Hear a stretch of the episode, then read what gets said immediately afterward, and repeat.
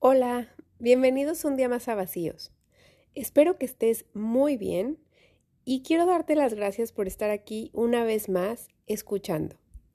Y justamente de eso te quiero hablar hoy, de la gratitud. Y quiero compartir contigo esta reflexión. Había una vez un zar que se encontraba muy enfermo. Un día no pudo más y en su desesperación por liberarse de ese mal que le aquejaba desde hacía ya mucho tiempo, pronunció las siguientes palabras. Daré la mitad de mi reino a quien pueda curarme. Todos los médicos y sabios se reunieron para intentar curar al zar, mas no encontraron remedio alguno. A punto de darse por vencidos, uno de ellos exclamó Hay una forma de curar al zar. Los demás médicos y sabios lo miraron con asombro y preguntaron ¿Cuál es la solución? El sabio respondió Si logramos encontrar a un hombre de emociones positivas que sea verdaderamente feliz, basta con quitarle su camisa y ponérsela al zar para que se cure. Entonces el zar hizo buscar en su reino a un hombre verdaderamente feliz. Los enviados del soberano se esparcieron por todo el reino pero no pudieron hallar al afortunado hombre. Uno era sumamente rico, pero estaba enfermo. Otro gozaba de plena salud, pero era pobre. Otro más era rico y sano, pero se quejaba de su mujer y de sus hijos.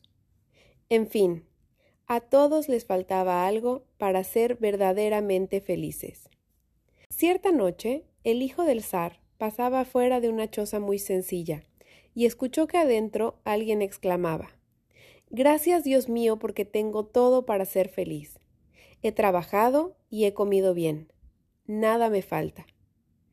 El hijo del zar se sintió lleno de alegría y mandó a sus sirvientes a que le llevaran la camisa de aquel hombre, a quien en cambio había que darle cuanto dinero exigiera.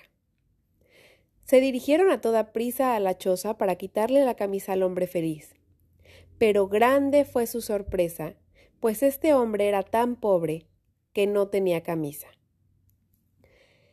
Esta reflexión nos invita a cultivar una mente y un corazón agradecido, más allá de nuestras posesiones y todas esas cosas que nos han vendido como las encargadas de brindar felicidad a la vida. Creemos que tenemos que tener la familia perfecta, el trabajo perfecto, mucho dinero o posesiones para entonces poder ser felices. Y a veces pensamos que cuando tengamos eso, entonces lo seremos o entonces podremos agradecer. Sin embargo, puedes tenerlo todo y seguir poniendo la mirada en la falta, o no tener aparentemente nada y poner la mirada en lo que tienes. Y de eso se trata justamente la gratitud, de voltear a ver y valorar lo que tienes y lo que sí hay, y a reconocer esas cosas buenas que tenemos y que muchas veces damos por sentado o por hecho y que pasamos por alto, como el poder meterte a bañar, tener electricidad, poder escuchar.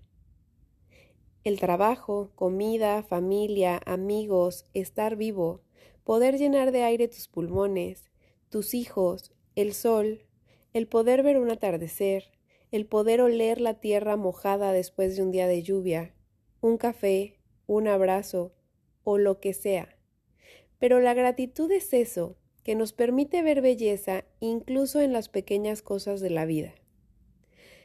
Incluso hay gente, y a mí me sorprende esa capacidad, que ha vivido grandes tragedias y que agradece por ellas, porque ha logrado verlas como una oportunidad, en vez de como algo fatal, y creo que tal vez no se trate de ver hasta lo malo como positivo y caer en el positivismo tóxico que no nos permite tocar con las emociones que se consideran negativas. Mas creo que se trata de poder sentir y atravesar los malos momentos y luego cultivar una mentalidad en la que logras transformar ese pensamiento para salir de ahí de una mejor manera, menos raspados y con más sentido de vida. La gratitud es una virtud en la que se trabaja y una herramienta que te ayudará a ver las virtudes propias y las ajenas, lo que eres capaz de hacer y lo que otros hacen por ti. Pero cuando digo que es algo que se trabaja, es porque entre más agradezcas, más razones encontrarás para ser agradecido después. Esto es, si encuentras lo bueno de un día, día a día empezarás a ver más razones para estar agradecido. Y puede que hasta te sorprendas que en un día de mucho calor o sol, agradezcas ya de manera automática ese soplito de aire que te refrescó o ese cachito de sombra que te tapó. Por ejemplo, algunas personas optan por llevar un diario de gratitud.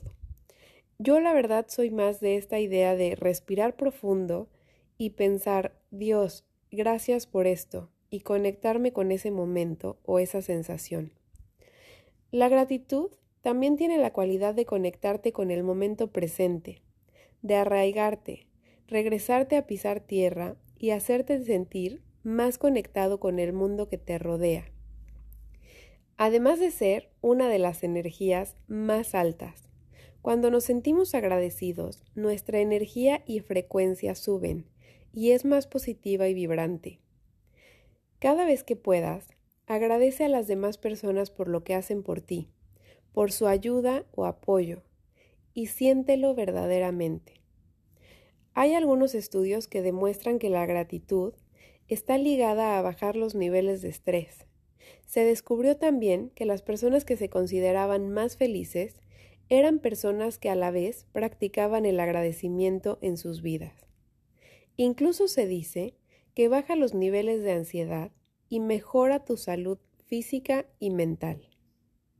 Así que la invitación es a que, ya sea que termines el día diciendo algo por lo que agradeces, lleves un diario de gratitud o busques a lo largo de tu día algo por lo que dar las gracias, empieza a fomentar en ti esa mirada que busca y agradece por lo que sí tiene.